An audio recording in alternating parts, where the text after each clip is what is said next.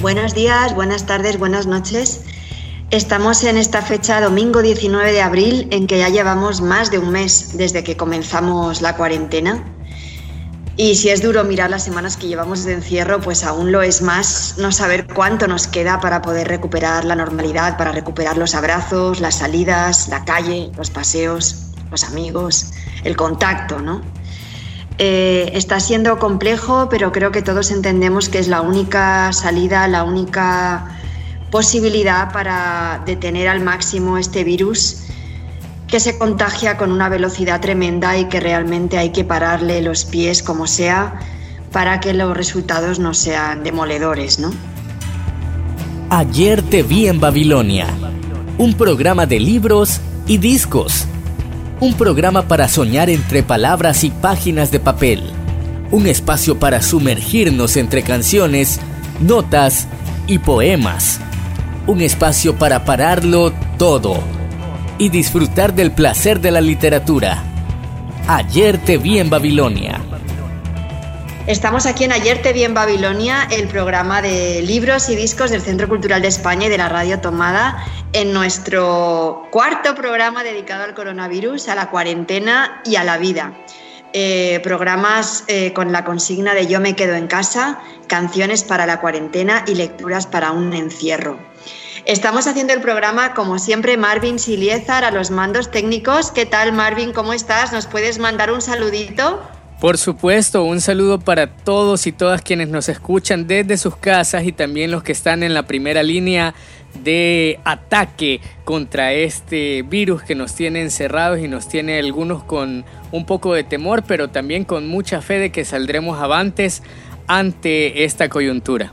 Pues sí, así estamos. Y si está Marvin Silieza a los mandos técnicos, no puede faltar también desde su casa Ligia Salguero, responsable de nuestra mediateca y de nuestros programas de literatura y normalmente haciendo este programa con nosotros, solo que ahora eh, ella está en su casa y desde allí nos invita con sus audios a tener en cuenta unas recomendaciones de la mediateca que hemos adaptado y ya no se tratan de libros que están físicamente en nuestra mediateca, sino de libros universales que te puedes descargar en PDF desde las redes para leer eh, desde tu casa, porque claro, lamentablemente no podéis venir a la mediateca del Centro Cultural a seleccionar un libro, pero sí que podéis tranquilamente descargar PDFs y leer en línea además de, por supuesto, cada uno todos los libros que tenga en casa.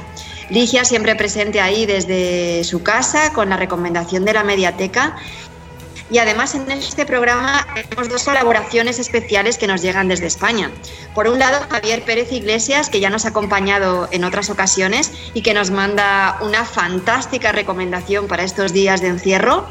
Y también tenemos a Susana Moliner, también eh, ella nos ha acompañado en otra ocasión, eh, aquella vez fue en vivo y en directo compartiendo espacio de cabina con nosotros. Marvin estuvo Susana hablando de sus libros favoritos y de sus lecturas recomendadas. Ahora también nos acompaña en esta selección especial que hemos hecho eh, de canciones para la cuarentena y lecturas para un encierro ese programa que grabamos allá en Café Fulanos en el centro de San Salvador, que fue un programa épico e histórico. Efectivamente, con Susana Moliner grabamos un programa fantástico en el Café Fulanos cuando estábamos trabajando el proyecto Experimenta en el Centro Histórico de San Salvador. Así que desde aquí ahora también le mandamos un saludo virtual a Susana, también a Javier, que nos escuchan cada uno desde sus casas en Madrid. Y hoy vamos a dedicar el programa a imaginarnos el día después, a imaginarnos cómo podría ser el mundo en un mañana post pandemia. Y para eso vamos a leer varios textos que nos invitan a reflexionar sobre esa construcción que queremos hacer y que queremos sacar adelante todos juntos y unidos, porque la única manera de vencer este virus es todos unidos. Y para empezar y para hacer el pistoletazo salida de esa, de esa reflexión ¿no? en torno a cómo podría ser el mundo post-pandemia, post-pandemia, perdón, eh, tenemos un texto que he hecho una selección de unos párrafos, pero que todo él es recomendadísimo, que se trata de un texto que se publicó el día 15 de abril en el periódico El País de España y que se llama ¿Qué es lo esencial? de Santiago Albarrico. Os voy a leer algunos párrafos, me encantaría poder leerlo entero, pero no, no hacerlo tan largo, tan largo. He seleccionado algunos párrafos, pero que le dan sentido a lo que queremos plantear para el programa de hoy. Frente a la amenaza del coronavirus, la necesidad del confinamiento, que pocos pueden cuestionar, ha obligado al Gobierno a tomar una decisión en definitiva filosófica, a distinguir, quiero decir, entre lo esencial y lo no esencial. Todos los decretos de Gobierno en su trágica raíz común incluyen sin darse cuenta dos elementos imprevistos, uno poético y otro subversivo. Uno poético porque la poesía se ocupa siempre de lo esencial, la tierra, el aire, el fuego, el agua, el pan, el amor, la muerte. En su sequedad administrativa, los últimos decretos son los más poéticos de la historia reciente de España. En cuanto a lo subversivo, atañe al hecho de que, más allá de su definición, la pregunta misma por lo esencial impugna el mundo en que hasta ahora nos movíamos como peces en las nubes. Un capitalismo que explota todo por igual, incapaz de hacer distinciones entre el trigo y los misiles y que no contempla nunca en sus balances, por evocar al olvidado Bataille, el gasto improductivo. En estos decretos, el Gobierno quiere garantizar lo esencial, alimentación, salud, comunicación. En estas condiciones descubrimos que hay otras cosas no menos esenciales en las que no habíamos reparado. Una vivienda digna, la calle, el sol, el aire limpio, la compañía del otro. Hasta los niños, desesperados por el amor exclusivo de los padres, descubren ahora cómo de esencial es la escuela. El confinamiento nos ha llevado a plantear por primera vez la pregunta ¿qué es lo esencial?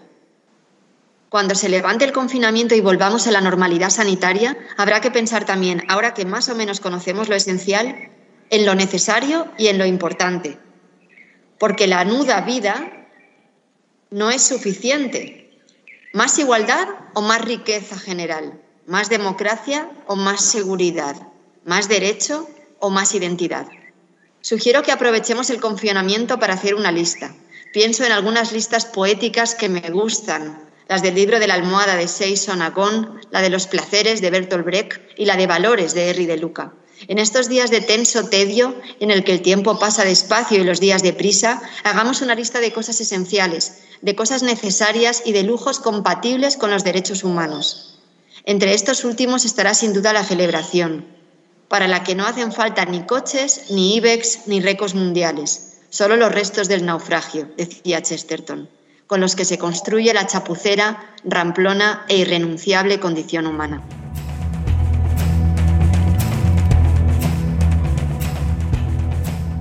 Con este texto de Santiago Albarrico nos damos cuenta de un debate que se ha puesto hoy en día en boga y que ocupa eh, las principales discusiones y elucubraciones filosóficas. ¿Qué es lo esencial? ¿Qué queremos que sea la base de la construcción del mañana? Realmente eh, el capitalismo eh, neoliberal parece que ha de valores no es tan importante la salud porque no genera beneficios económicos ni porque sube puntos al IBEX, no es tan importante la alimentación sostenible, sana, ecológica, ¿por qué va a importar el aire si no computa en los ratios financieros? Y en este texto nos obliga a recomponernos y a pensar realmente por qué, por qué valores, por qué eh, componentes queremos luchar para un mañana. ¿no? Eh, bueno, pues a partir de este texto de Santiago Albarrico, que podéis leer completo en El País del día 15 de abril, eh, damos inicio a nuestro programa de hoy, Ayer te vi en Babilonia, y para darle un toque de algún modo festivo, escuchamos con la primera canción del programa. Una canción que nos da, que nos genera ganas de bailar. Cualquier otra parte de Dorian.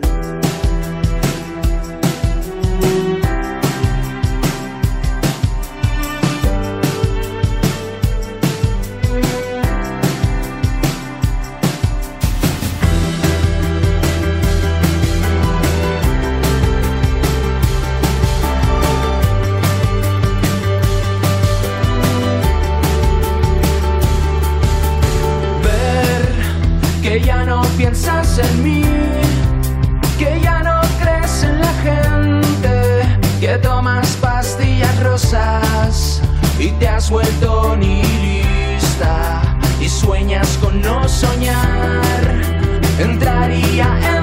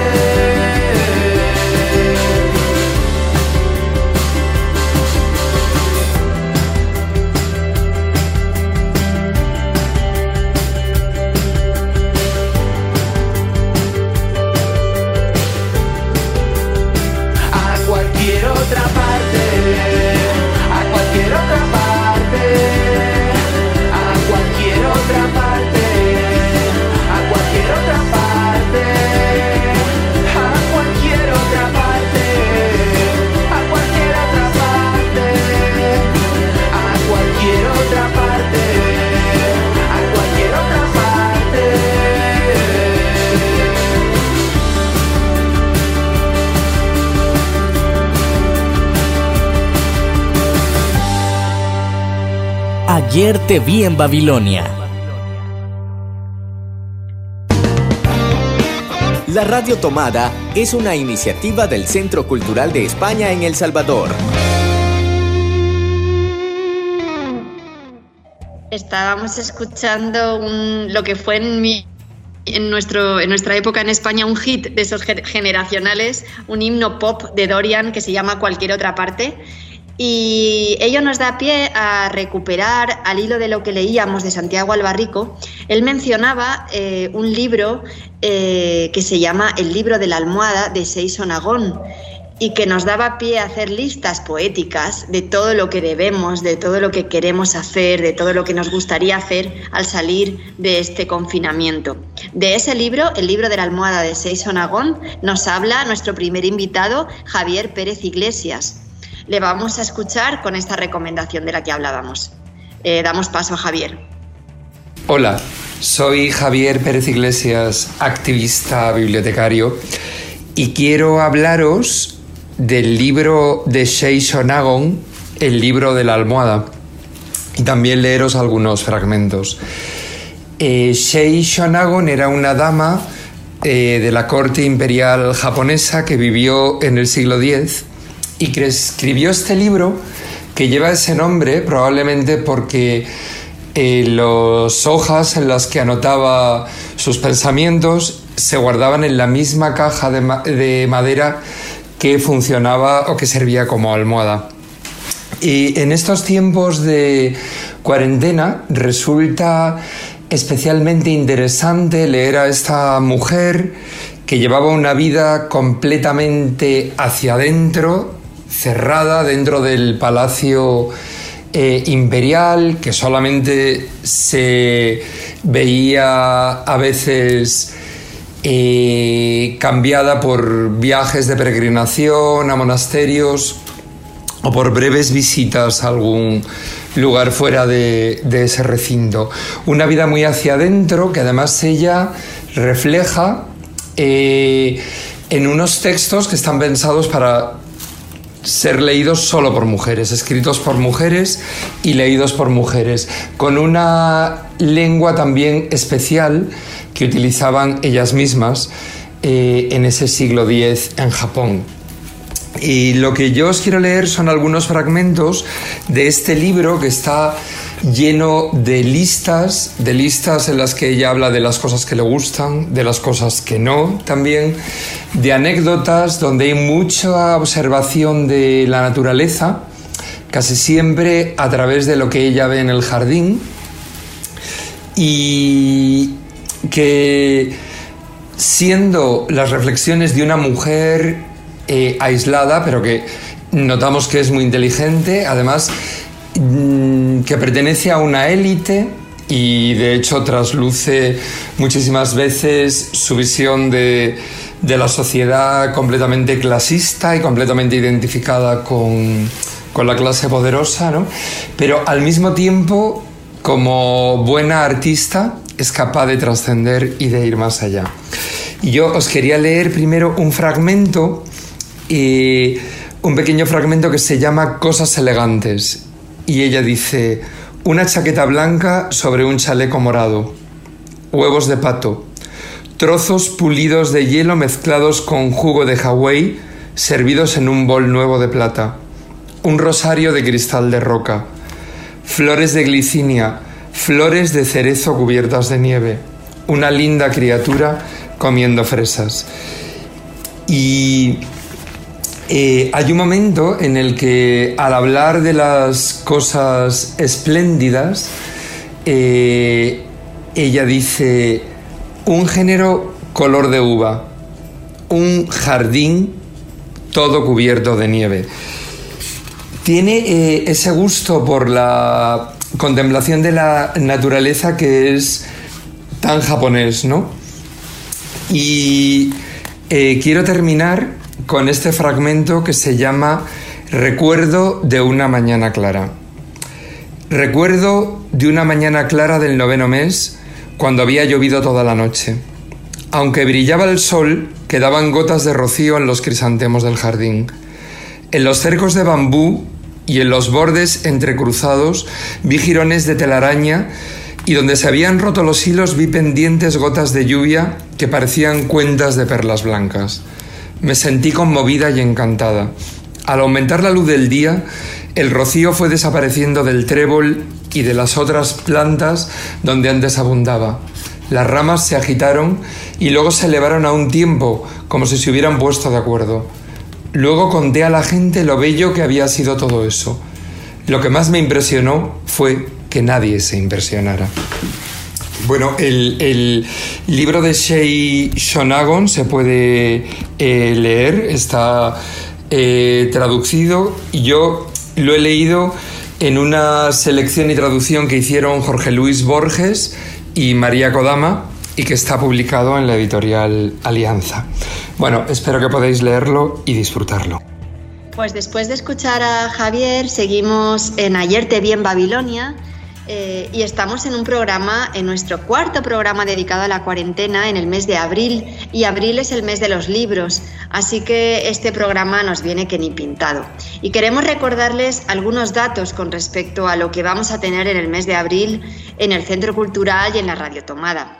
Por un lado, como cada 23 de abril, que es el día del libro, eh, celebramos una lectura maratón del Quijote de Don Quijote de la Mancha, una obra universal que siempre nos da pie a celebrar con su lectura la importancia de la literatura. Pero además celebramos dos efemérides importantes durante este año que en abril eh, queremos visibilizar de alguna manera. Se cumplen 100 años del fallecimiento de Benito Pérez Galdós y 100 años del nacimiento de Miguel Delibes, dos grandes escritores españoles a los que vamos a celebrar eh, una de especial atención. Estos, no solo este mes, en general todo el año en nuestra programación, tanto de la radio tomada y de ayer te vi en Babilonia como del Centro Cultural.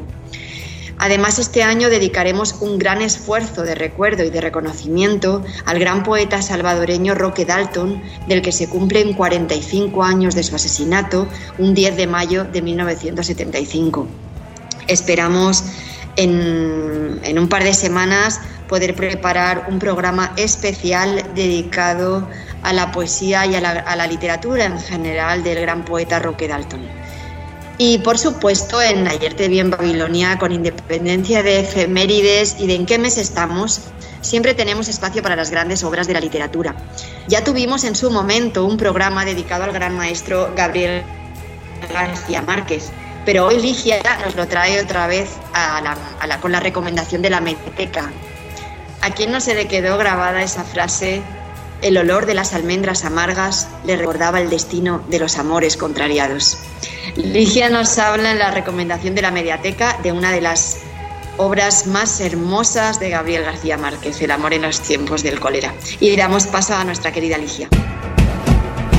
La mediateca recomienda.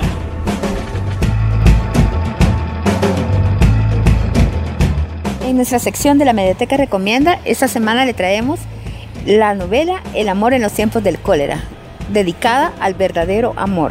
La novela se inspiró en la forma en que se desarrolló la relación de los padres de su escritor Gabriel García Márquez. Para escribirla, él se entrevistó durante varios días con sus papás, cada uno por separado, para encontrar más detalles de cómo iba a escribir la novela. Eh, para poderlos motivar a que puedan leerla, voy a leerles un poquito del argumento de esta novela. Era inevitable. El olor de las almendras amargas le recordaba el destino de los amores contrariados. Cuando el refugiado de guerra antillano Jeremías de Señamor se suicida con un saumerio de cianuro de oro, el doctor Juvenal Urbino atiende su caso, uno que creía perdido, y se asombra al saber que es el primer suicidio en muchos años no llevado a cabo por razones tan justificadas como el amor. Esa misma tarde, el doctor Juvenal Urbino muere tratando de alcanzar a su única mascota, un loro, y deja viuda a su amada esposa Fermina Daza. Al final del funeral, mientras Fermina está cerrando la puerta de su casa, ve a Florentino Ariza, un espíritu del pasado que ahora arrastra consigo la promesa de un amor que él ha profesado. Y así, en un momento de inspiración, le reitera su promesa de amor que ha cumplido durante 51 años, 9 meses y 4 días. Fermina Daza comienza a ser atosigada por el fantasma de un amor juvenil que no ha parado y desde, su punto de vista, y desde el punto de vista de Gabriel García Márquez nos cuenta una historia de amor entrañable que ha de perdurar en el tiempo. Y esta ha sido la recomendación de la mediateca de esta semana. Les invito a que puedan leerla, el libro, en el link que les vamos a dejar en la descripción de este post. Hasta la próxima. Ayer te vi en Babilonia.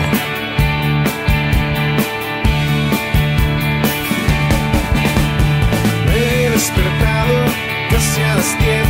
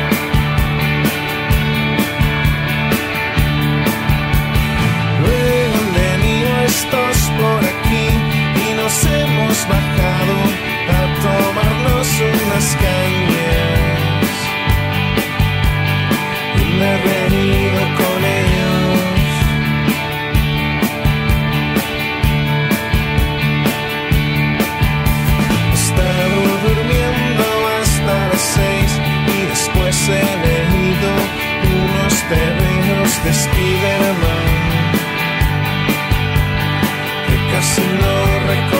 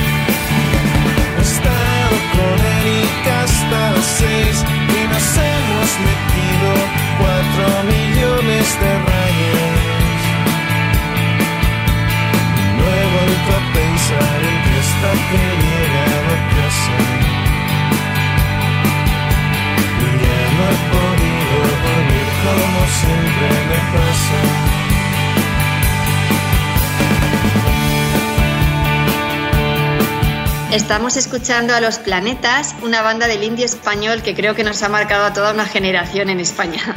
Y tras escuchar a Los Planetas, saludamos a Susana Moliner. Hola Susana, ¿cómo estás? ¿Cómo estás viviendo esta cuarentena? ¿Qué lecturas nos quieres recomendar para estos días?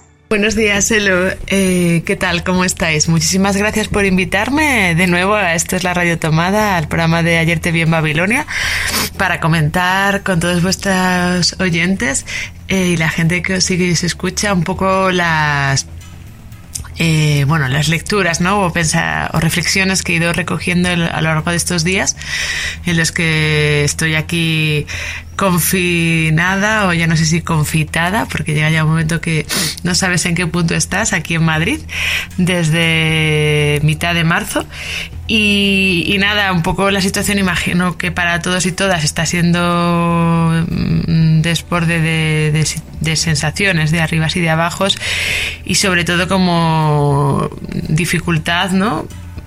Como que siempre, lo que dicen ahora, ahora más que nunca, de entender eh, qué es lo que nos está pasando, ¿no? A pesar de que podemos tener todas esas redes ¿no? y esos contenidos al alcance para comprender la situación creo que nos supera con creces, ¿no? Pero aún así sí que me parece interesante eh, varias reflexiones que he ido recogiendo estos días y que creo que pueden ser de interés para, para, para vuestros oyentes y, eh, y, que al menos a mí me han hecho resonar y me han hecho pensar eh, qué es lo que nos está ocurriendo. Y nada, entonces voy a enviar varios audios con diferentes pensadores que recogiendo he recogido cuatro me parece como gracioso porque bueno tenemos tres mujeres y un hombre y de diferentes eh, lugares no tenemos a Silvembe de de Camerún, que es un pensador camerunés pero que vive en Sudáfrica, una antropóloga, pensadora amiga, María Fernández Moscoso, que es ecuatoriana pero reside en Barcelona y da clases en la universidad. Eh, luego tenemos a otra pensadora, Eliane Brum, que es brasileña. Y terminaremos con una pequeña cita de Marina Garcés, que es una filósofa eh, profesora de la Universidad Oberta de Cataluña y que reside y está confinada en, Barcelona. Y, nada, yo espero que, lo disfrutéis y al menos pues eso nos, nos dé un impulso pues para entender un poco todo lo que nos está pasando y lo, lo que nos atraviesa, ¿no? Esta realidad tan, tan, tan compleja. Las lecturas de Susana, las lecturas que nos ha propuesto, nos conectan con el mundo, con la tierra. A través de unas reflexiones de un pensador camerunés, nos damos cuenta de cuán globalizados y por tanto cuán universales somos.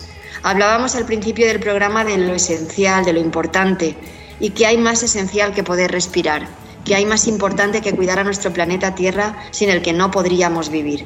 Siguiendo la primera, el primer párrafo que os quería compartir es un texto que ha escrito Achille Bembe, que como os decía es un pensador e historiador camerunés, que es que reside y en estos momentos está confinado en Johannesburgo, la, una ciudad en Sudáfrica, y donde es profesor de teoría y pensamiento político en la Universidad de Wits. Y, nada, entonces él nos compartió o sea, escribió este, este artículo hace un par, como una semana, eh, se difundió en, una, en un portal de, noticias y más bien de, artículos de reflexión AOC, que se llama AOC, que es una plataforma francesa, y ha sido traducido al castellano hace un par de días por, por Afribuku, que es una gente muy maja que intenta hacer como promoción y difusión de la cultura contemporánea africana y a la que os invito también a, ir a, investigar ¿no? sobre, sobre los, contenidos que, que difunden. Este artículo se llama El Derecho Universal a la Respiración y, creo que interpela o llama un poco a esa cuestión que a mí siempre me ha parecido muy necesaria, que es esa cuestión de la pertenencia común a un mismo planeta, ¿no? Que tanta cuestión de separaciones, ¿no? sino que, que, este este virus, a lo, a lo, mejor no sabemos, pues nos puede hacer redescubrir nuestra pertenencia a la misma especie y nuestro vínculo inquebrantable, creo que eso también es importante, no solamente entre nosotros como humanos, sino con el ecosistema de la naturaleza, con otras especies animales y no y no y que no vemos ¿no? Que, que, de alguna manera eh, negocian y, y, conviven con, con, nuestra con nuestra vida entonces os voy a leer este párrafo por si os animáis a a, a leerlo. Y nada sería buscar el derecho universal a la respiración a Shilbembe en Afribuco antes de este virus la humanidad ya estaba amenazada de asfixia. Si tiene que haber una guerra por consiguiente esta no debe ser tanto contra un virus en particular, como contra todo lo que condena a la mayor parte de la humanidad, a un cese prematuro de la respiración, todo lo que ataca fundamentalmente las vías respiratorias, todo lo que durante el largo curso del capitalismo habrá confinado a segmentos enteros de poblaciones y razas a una respiración difícil y jadeante, a una vida pesada. Pero para salir de esta situación aún tenemos que entender la respiración más allá de los aspectos puramente biológicos, como algo que nos es común y que por definición escapa a todo cálculo. Al hacerlo, estamos hablando de un derecho universal a respirar. En esa calidad, que a la vez está por encima de la Tierra y es nuestro punto en común, el derecho universal a la respiración no es cuantificable. Esto no puede ser susceptible de apropiación. Es un derecho respecto a la universalidad no sólo de cada miembro de la especie humana, sino de los organismos vivos en su conjunto. Por lo tanto, debe entenderse como un derecho fundamental a la existencia. Como tal, no puede ser objeto de confiscación y por lo tanto no está sujeto a ninguna soberanía, ya que recapitula el principio soberano en sí mismo. Es además un derecho original de habitación de la Tierra, un derecho propio de la comunidad universal de los habitantes de la Tierra, tanto humanos como otros espero que, que, que, que, que da como a pensar toda la, la cuestión, ¿no? De no solo estamos nosotros, sino que están otros organismos que generan este ecosistema que se llama el planeta Tierra, ¿no? Y que la Tierra puede vivir sin nosotros, pero nosotros no podremos vivir sin la Tierra, ¿no? Sobre el planeta Tierra. Eh, creo que, que hace, me parece muy bonito esta cuestión del derecho universal a la respiración. Volvemos a recordarles, estamos en Ayerte Bien Babilonia, un programa de discos y libros del Centro Cultural de España en El Salvador y de la Radio Tomada. Marvin Siliezar a los mandos técnicos. ¿Qué tal, Marvin? Muy contento de escuchar a Susana, muy contento también de poder disfrutar de estas lecturas y también de saber que hay gente hay amigos y amigas que nos escuchan y que están disfrutando de la cuarentena o siendo un poco menos tortuosa esta, este encierro gracias a Ayer Te Vi en Babilonia. Lo hacemos con mucho cariño para ustedes. Sí, ahí está Marvin a los mandos técnicos, en el cual no sería posible este programa, y Eloísa al micrófono. Y además, por supuesto, con la colaboración permanente de Ligia Salguero desde su casa y también de Cristina Algarra para toda la comunicación y además en este programa con dos colaboraciones desde España, Javier Pérez Iglesias, que ya le estuvimos escuchando, y Susana Moliner, que acabamos de saludar y que nos ha presentado una primera lectura eh, de Aquile Membe, un gran pensador y politólogo camerunés eh, radicado en Sudáfrica. Seguimos compartiendo lecturas y reflexiones con Susana y ahora nos propone un texto que plantea muchísimas... Eh, muchísimas reflexiones, pensamientos que tienen que ver con la inmigración, con la muerte, con lo colonial, con el buen vivir y con el buen morir. Algo que nos ha traído este virus es una muerte sin despedidas, una muerte en soledad, sin, sentir el calor de los nuestros y, y sin que mucha gente se pueda despedir de su padre, de su madre, de sus abuelos, de sus seres queridos. Y de todo esto nos habla en un audio, en una, en una lectura muy especial, María Fernanda Moscoso, eh, que Susana nos presenta un texto que ella escribe que se llama Guayaquil Colonial Virus o Virus Colonial. Eh, escuchamos a Susana con esta recomendación. Hola, ya volvemos aquí con otro artículo. Eh, en este caso es un artículo que ha aparecido en El Salto Diario, que es un medio de comunicación independiente español y que y nada que ha publicado hace una semana un artículo de una pensadora antropóloga y amiga María Fernanda Moscoso eh, que reside actualmente y da clases en la universidad en Barcelona. El artículo se llama Guayaquil Colonial Virus y analiza un poco la relación y el vínculo colonial con España debido a, su, a la primera persona que se que contagió en, en esta ciudad ecuatoriana de una mujer que, que, trabajaba en tareas de, de, trabajo doméstico en España, ¿no? como esa, ese vínculo ¿no? que todavía no se ha roto y que sigue patente eh, entre América Latina y, España, Madrid en este caso. Y por otro lado, eh, da un apunte que para mí me resulta muy sugerente e interesante a pensar sobre el derecho también al recuerdo, ¿no? que la buena vida no solamente está en el principio el durante, sino también en el fin y de qué manera el virus, eh, de una manera muy siniestra y y terrible, ¿no? Eh, deja a la gente morir sola, ¿no? Porque por el tema del miedo al contagio, ¿no?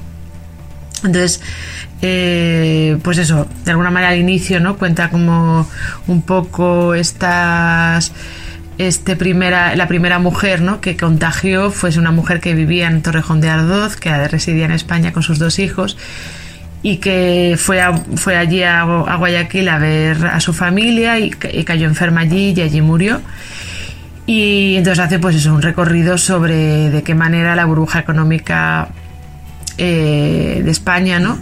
precisaba de mujeres provenientes del sur global para dar su mano de obra a cambio de salarios bajos. ¿no? Y, qué manera esto del coronavirus ¿no? ahora y de qué manera eh, pues una de las de los países más afectados en América Latina es Ecuador, porque hay ese, esa, esa, relación ¿no? Eh, tan estrecha por eh, todas las trabajadoras domésticas eh, de, Ecuador que residen en España. ¿no? Y por otro lado, y es donde os voy a leer este, este parrafito, tiene que ver con esa cuestión de, de, de, hablar de la muerte ¿no? y de cómo morir. os leo aprender a atravesar la muerte y a exigir el derecho al buen morir. Esto es la posibilidad de convivir con la pérdida, es decir, a convivir con nuestros muertos y con nuestros vivos. El derecho al principio y al final de la vida. El derecho a despedirlos y a despedirnos, es decir, el derecho al recuerdo. Y bueno, y pone el acento mucho sobre esta cuestión de la memoria para, para poder generar una nueva vida, ¿no? Espero que os interese y cuando eh, pues queráis, pues lo podéis eh, consultar el artículo Guayaquil Colonial Virus de María Fernanda Moscoso en el Salto Diario.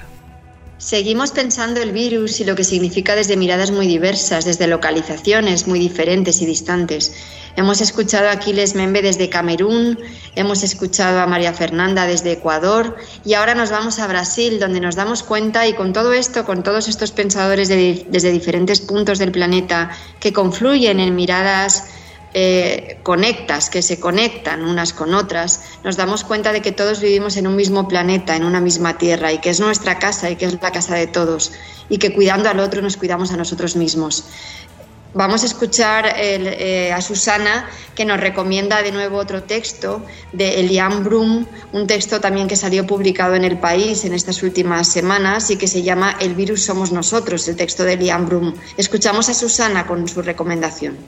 El siguiente artículo que os quería compartir eh, se llama El virus somos nosotros. Eh, salió en El País el 26 de marzo eh, el País, ya sabéis, es un periódico de tirada nacional español y lo firma y lo escribe una pensadora brasileña que a mí me parece muy, muy interesante y muy potente, ¿no? que da claves para entender un poco no solo esta cuestión del momento en el que vivimos, ¿no? sino que, los artículos que tratan sobre, sobre el tema también de la cuestión de la crisis climática y crisis civilizatoria, ¿no? que va más allá de la cuestión solamente del medio ambiente, ¿no? sino de nuestra manera de entender la vida, eh, se llama Elian Brun y os la recomiendo mucho de que la podáis leer en algún artículo.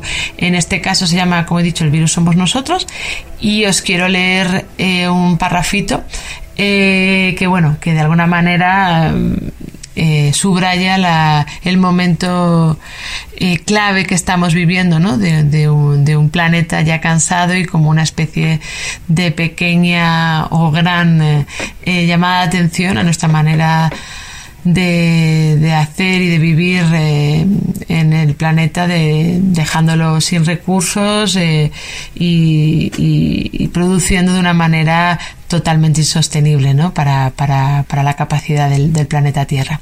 Os leo el, el, los dos parrafitos. El futuro está en disputa. en el mañana, llegue tarde o temprano, sabremos si la minoría dominante de la humanidad continuará siendo el virus atroz y suicida, capaz de exterminar a su propia especie destruyendo el planeta cuerpo que lo hospeda, o si detendremos esta fuerza destructiva al inventarnos de otra manera, como una sociedad que es consciente de que comparte el mundo con otras sociedades. Después de tanta especulación, sabremos si lo que estamos viviendo es el génesis o el apocalipsis de la interpretación del sentido común. O nada tan grandilocuente, pero inmensamente decepcionante, la reedición de nuestra imbecible capacidad para adaptarnos a lo peor, adheriéndonos de forma inmediata a los discursos salvadores que nos han esclavizado tantas veces. La pandemia COVID-19 ha revelado que somos capaces de realizar cambios radicales en un tiempo récord. El acercamiento social con aislamiento físico puede enseñarnos que dependemos unos de otros y por eso debemos unirnos en torno a un común global que proteja la única casa que todos tenemos. El virus que también habita este planeta nos ha recordado algo que habíamos olvidado. Los otros existen. A veces se llaman coronavirus. Bueno, este es el párrafo que os quería leer y me parece como súper interesante como esta parte de de sentirnos ¿no? que somos parte de un todo, ¿no? un poco que hace eco a esa cuestión del derecho a la respiración que comentábamos antes del pensador Achille en su artículo. Y luego, pues eso, de que, de que, de que hay otros que existen, ¿no? Y que, y que, que vivimos en un común global y que, y que tenemos una misma única casa, ¿no? Esto me viene a, un, a una iniciativa, ¿no? Que, que hemos lanzado desde, nuestra, desde nuestro colectivo, su colectivo Grigri, que hemos llamado la Casa Común, ¿no?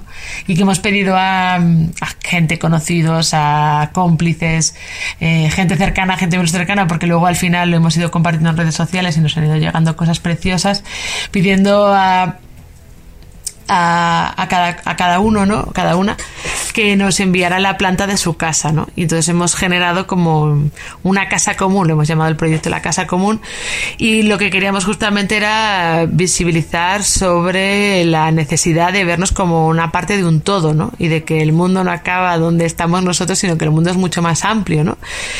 y la crisis del virus este, que el virus somos nosotros, como nos cuenta o nos recuerda Elian, es un poco de que, de que estamos conectados, de que vivimos en un mismo, en una misma casa, ¿no? y que tenemos que ser conscientes de que nos va la vida en ello de cuidarla, no solamente nuestro trocito de casa, sino que nuestras casas están en las otras casas, ¿no? Y, y un poco, pues eso, la, la, la importancia de, de que cuidando a los otros nos estamos cuidando a nosotros, ¿no? Y esa, ese repliegue identitario, ¿no? De, eh, de, sentirse unos por encima de todos es una estrategia mm, muy poco inteligente y con muy poco vistas a, de futuro, ¿no? Y, al contrario, el, la, la, capacidad o la necesidad de trabajar cooperando, colaborando, vinculándose, relacionándose y generando ese diálogo eh, con, con, otros, otras casas, otras, otras, otras habitaciones, otros techos, otros modos, eh, creo que es, es, muy necesario en estos momentos. Y ahora paso al último, a una cita de, de Marina Garcés que creo que nos da otra, otro, otro, otro prisma, ¿no? Otra, otra mirada de lo que nos está ocurriendo que creo que es igual importante, que es también la, la cuestión material, ¿no? De, de, económica y de desigualdad que resuena con esta crisis. Por último, os quería compartir eh, unas declaraciones de Marina Garcés, que, bueno, ya he comentado antes, es una filósofa, profesora de la Universidad de la UOC, de la Universidad Oberta de Cataluña, en Barcelona, una gran amiga y una mujer que nos da siempre como claves y nos punza, ¿no? Ahí para, para ver eh, lo que ocurre y lo que nos ocurre desde una perspectiva concreta, ¿no? Y a la vez muy profunda, ¿no? De, de nuestro devenir humano y colectivo. Este, esta cita la he sacado de Twitter, pero viene de una, de una entrevista que podéis escuchar eh, que realiza mm, eh, Javier Crudo, eh, que es un periodista español en un programa que tiene de radio que se puede escuchar online que se llama Carne Cruda, que quizá alguno de vosotros y vosotras lo habéis escuchado que tiene muy buenos programas y en este caso eh, invitó a Marina Garcés y a Santiago Albarrico, que es un filósofo pensador español que también es muy interesante. Él vive en Túnez, ahora está aquí confinado aquí en un pueblito, creo que por Valladolid o por Segovia, no sé por dónde, pero por ahí por Castilla. Y nada, yo también eh, animo a escuchar esta esta, esta entrevista, bueno, este, este, esta conversación ¿no? entre estos dos filósofos y, Javier Crudo en carne cruda. Eh, voy a leer un poco la, cita, que es muy cortita y creo que nos da pie a pensar eh, sobre eh, qué pasa después ¿no? y qué entendemos como normalidad, ¿no? en el sentido de que cuando volveremos a la normalidad, como si lo que vivíamos antes fuera normal, ¿no? Bueno, la frase es esta, ¿no? Nuestro trabajo es mantener viva esa anormalidad, que no veamos normal la desigualdad en la que, en la que basábamos nuestra vida, el consumo global o la gestión de fronteras que nos hace privilegiados me parece así como una o sea aparte después de haber hablado de esta cuestión de la casa común interconectados formar parte de un todo etcétera también nos recuerda Marina que quizá nuestro trabajo, cuando todo pase, no sabremos cómo pasará y cuándo pasará el, pasará a otra fase donde salgamos ¿no? y, estemos fuera, es eh, recordar ¿no? Eh, la normalidad, ¿no? la, la, vida eh, como estaba antes ¿no? y, de, y que estaba sostenida en la desigualdad, ¿no? en la desigualdad de un consumo voraz con el planeta eh, una gestión de fronteras, en ese sentido nosotros nos somos como muy sensibles a este tema, ¿no? El por qué, igual que el derecho a la respiración, el derecho a la movilidad, hay una parte del planeta que se mueve, las mercancías sin problemas se mueven por todas partes, pero las personas en función de su lugar de procedencia y, sobre todo su nivel de renta pueden ir y venir por la por el planeta y otras personas no, ¿no? Y de qué manera lo que sucede en Mali, lo que sucede en Marruecos, lo que sucede en El Salvador, lo que nos interpela porque estamos en un mundo que a través de las redes, eh, los medios de comunicación, la capacidad de movilidad que tenemos de información estamos conectados en un todo ¿no? y no podemos seguir no viendo lo que ocurre en Siria, la crisis de refugiados en Grecia, etcétera, ¿no? Entonces sí que me parece importante y ya con esto cierro este pedazo de chorizo sonoro que os estoy enviando con esta cuestión de, de estar pendientes y y es un deseo importante, ¿no? De que esto que nos está pasando no se nos olvide, para cuando volvamos a esa supuesta normalidad entendamos que la normalidad no era tan normal. Y luego recogiendo un pensamiento de un gran amigo y pensador que falleció recientemente el año pasado, que es un artista visual catalán que residía en Marruecos, Tony Serra, Wally, siempre dije, comentaba ¿no? que, la, que la normalidad es una ficción ¿no? y que, es normal ¿no? y quién construye y crea realidad ¿no? como normal ¿no? y en ese sentido pues hay un sistema mm, organizativo ¿no? que es el, capitalismo que ha generado una normalidad donde se basa todo en un valor económico ¿no? y no, un valor de uso social ¿no? de, de un sentido colectivo ¿no? entonces quizás eh, salir de esto eh, sería eh, vivir y, recoger como anormal lo que el sistema basado simplemente en una cuestión de valor económico, las personas valen por lo que ellos tienen, no por lo que ellos son. Eh, pues eso, que esa pregunta y esa que nos siga interpelando, ¿no? Y nos siga haciendo run run para de alguna manera, pues eso, imaginar y materializar esos otros posibles eh, futuros para, para la humanidad. Bueno, ya creo que me enrollo un montón. Eh, muchísimas gracias, Elo, por darnos la oportunidad y un abrazo muy grande a todas y, y nada, y, eso. Y, y, me acuerdo mucho de cuando estuve ahí en El Salvador, que fue un gustazo. Venga, besitos, chao. Estábamos escuchando a Susana recomendando a Marina Garcés, que se ha convertido en una de las voces más críticas y relevantes del panorama de la filosofía actual. Y estas declaraciones de Marina, como explicaba Susana Moliner, están recogidas en el programa de radio Carne Cruda, uno de los programas de radio eh, del que somos seguidores aquí en la Radio Tomada y en el Centro Cultural, y que siempre es un programa que va más allá de lo que es hacer radio. En este programa, del que hemos tomado estas declaraciones de Marina Garcés, Javier Crudo conversa con Marina y con Santiago Albarrico, otro gran filósofo español con el que abríamos este programa. Y tras estas reflexiones y con la despedida de Susana, hacemos una pausa emocional y escuchamos uno de esos temazos que te hacen sonreír y que te hacen bailar, canciones para recordar que en esta cuarentena también tenemos que encontrar esos momentos fugaces de felicidad, porque ellos, esos instantes nos dan la fuerza que necesitamos para, para recordar que no nos podemos rendir. Escuchamos a Lemon Heads, un temazo de esos que habremos bailado tantas veces que se llama I'll Do It Anyway. Bless my soul,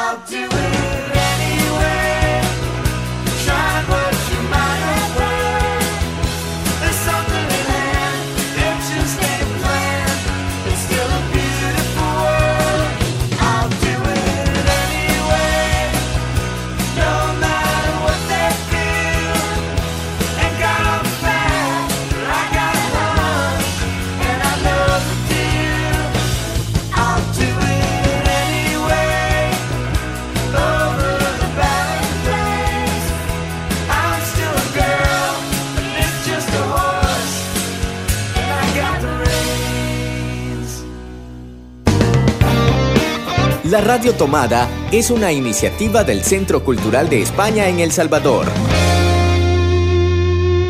Después de esta canción de Lemonheads que nos es inevitable que nos haga sonreír y que nos haga bailar, vamos a terminar el programa de hoy de Ayer te vi en Babilonia, un programa de libros y discos del Centro Cultural que hacemos cada semana desde la radio tomada y que en estos días tan especiales de nuestro encierro y de esta cuarentena eh, son tan importantes los libros y, los discos para hacernos compañía, para hacernos eh, reflexionar en esos momentos que tenemos de introspección, ¿no? de estar con nosotros mismos eh, buscando y mirando en nuestro interior. Vamos a acabar con un texto que se publicó hace un par de días en El País también. La verdad es que hoy parece que le estemos haciendo propaganda al, al periódico El País. Es un texto de Borja Monreal Gainza y que habla de la oportunidad de cambiarlo todo para que nada siga igual y que se ha publicado esta misma semana en, El País el 17 de abril. Y vamos a ver el texto, que es un poquito largo, aunque lo hemos recortado un poquito para no leerlo completo. Os lo recomendamos a todos la lectura, porque al final No sé, Marvin, si a ti te pasa, pero creo que en todos estos días hay muchas lecturas que de alguna manera te, hacen también ser un poco cínico, ¿no? Se habla mucho del día después, de cómo vamos a cambiar, esto va a ser diferente, esto tiene que ser mejor. Y también da un poquito de miedo el, el que nos ilusionemos pensando que realmente vamos a ser capaces de cambiar nuestra sociedad para buscar un mundo más igualitario, más justo, donde realmente lo esencial sea lo importante pero también por otro lado te genera desconfianza, ¿no? De verdad pensamos que vamos a ser capaces de hacerlo. Y bueno, este texto tiene un poquito de, ese análisis duro, pero que termina con, una, con un empujón, con, una, con un, espaldarazo en la espalda como para darte ánimos y pensar que sí, que, que tenemos que creer en que podemos cambiar las cosas, porque si no realmente no sé si vale la pena, ¿no? Entonces vamos a leer este texto que es un poquito largo para terminar el programa de hoy. Eh, empiezo. Ni tocarse ni abrazarse y hablar mirando casi hacia otro lado, como si no nos importasen, como si les temiéramos. Hablar con cada tos no es temblar con cada tos nuestra o ajena y verlo todo desde la distancia. Y con mucho tiempo para pensar sobre ese mundo que está ahí fuera y que no podemos ni tocar tan ajeno ahora que no parece que hace unos días fuera el nuestro. El mundo que conocimos se ha agotado y el nuevo se puede parecer a muchas cosas, tantas como queramos imaginar. Ha llegado el momento de creer en la utopía, de rellenar el lienzo con nuestros propios colores, porque si no lo hacemos nosotros, lo harán otros. Y si no queréis conocer ese cuadro en tonos oscuros, preparaos todos para una batalla por el mundo que viene. Tras 1945 no quedaron ni las cenizas, y Europa, un gallinero lleno de gallos que habían perdido sus plumas, se enfrentaba a una encrucijada casi sin precedentes para diseñar el futuro que ya estaba allí. Hacían falta ideas revolucionarias que imaginasen una sociedad diferente y las recetas seguían caminos opuestos. Los países del eje habían sufrido la presencia de un Estado que lo quería ser todo y eliminó al individuo. Los ingleses, en cambio, se habían puesto en sus manos para una lucha civilizatoria y arrancó una batalla por la idea del qué querríamos ser de mayores. Hayek, en aquel momento profesor en la London School of Economics, quería hacer desaparecer el Estado. Beveridge, en cambio, lo quería como juez y parte. Y de la victoria del segundo nació el estado del bienestar, el mayor instrumento de, redistribución de riqueza jamás inventado que nos llevó a Europa a una época de prosperidad y convergencia sin precedentes. Pero como todas las utopías, estas acaban por parecerse cada vez más a la realidad. Y en 1973, la crisis del petróleo comenzó a mostrar las fisuras de un sistema que, aunque bueno, no era perfecto. Y esta vez los herederos de Hayek, con Friedman a la cabeza, encontraron un campo fértil para imponer su agenda. Nunca antes la persistencia obtuvo tamaña recompensa. Durante tres décadas, el mundo bailó al ritmo de sus notas, reduciendo el Estado, privatizando servicios y abriendo las fronteras para todo, que no para todos. Y entonces llegó el 2008 y de nuevo el sistema volvió a desmoronarse. Pero esta vez estábamos huérfanos de ideas y la vida siguió, como siguen las cosas que no tienen mucho sentido, que diría Sabina.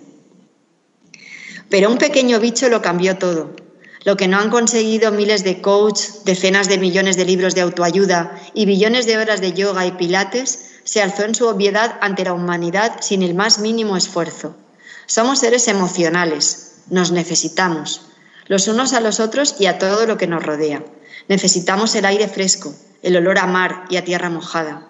Necesitamos los abrazos, los apretones de manos y los besos en las mejillas. Necesitamos los hospitales, las escuelas y los vuelva usted mañana.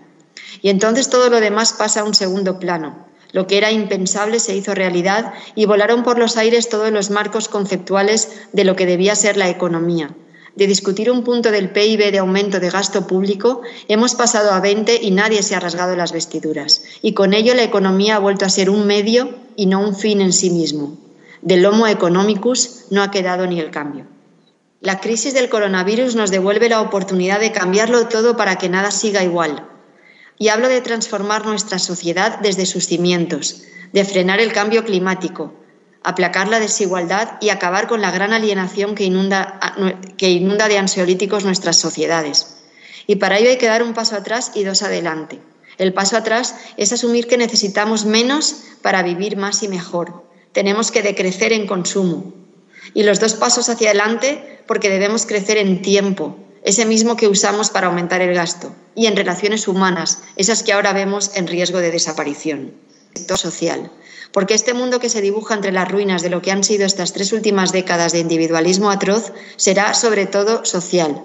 Así que preparaos, compañeros, para luchar a lo grande. No os, no os dejéis empequeñecer por las cifras, los ratios y las primas de riesgo.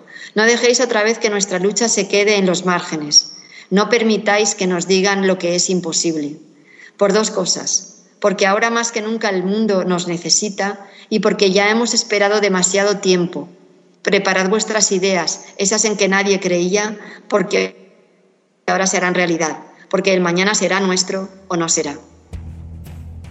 Con este texto, desde mi punto de vista, como se explicaba antes, pues fantástico, ¿no? Porque nos, nos, nos, nos, llena de energía un texto de Borja Monreal que se publicaba esta semana en El País.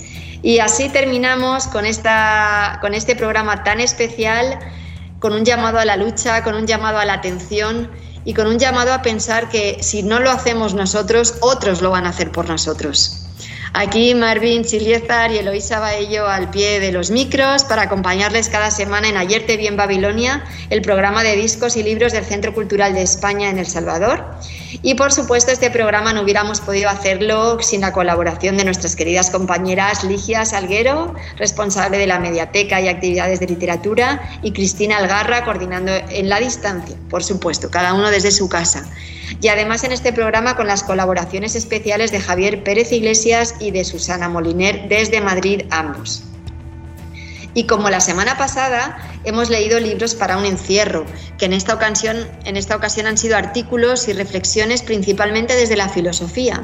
Hemos leído a Borja Monreal Gainza, Santiago Albarrico, Marina Garcés, Asil Membe, Elian Brum y María Fernanda Moscoso. Y hemos escuchado canciones para la cuarentena, hemos escuchado a Dorian y a los planetas, hemos bailado y atisbado un instante de felicidad con Lemonheads y terminamos con una canción que para mí es una de esas joyas indiscutibles de la música universal, con tres de los referentes más importantes de la música, Johnny Cash y Joe Stramer juntos versionando a Bob Marley. Se trata de la canción Redemption Song. Y nos despedimos con abrazos virtuales y muchísimo cariño para todos y todas con esta maravillosa canción de Bob Marley interpretada por Johnny Cash y Joe Stramer.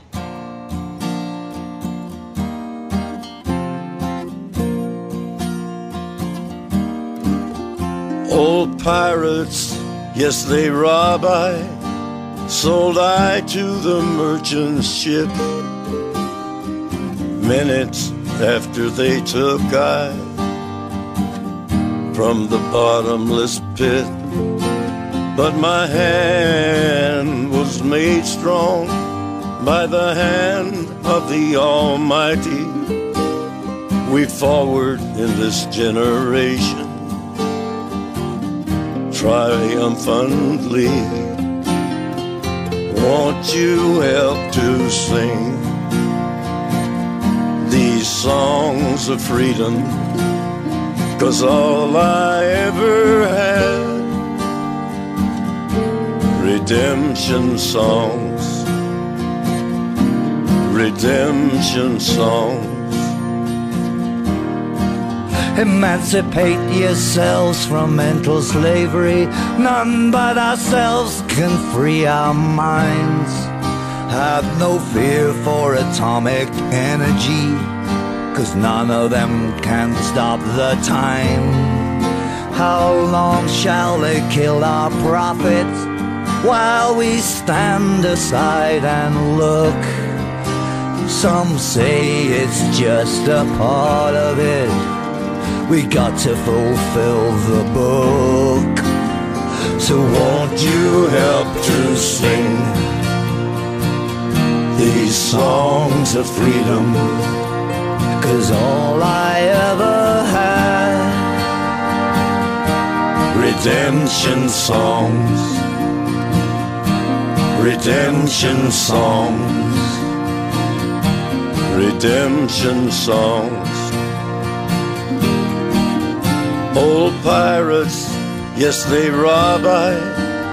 Sold I to the merchant ships. Minutes after they took I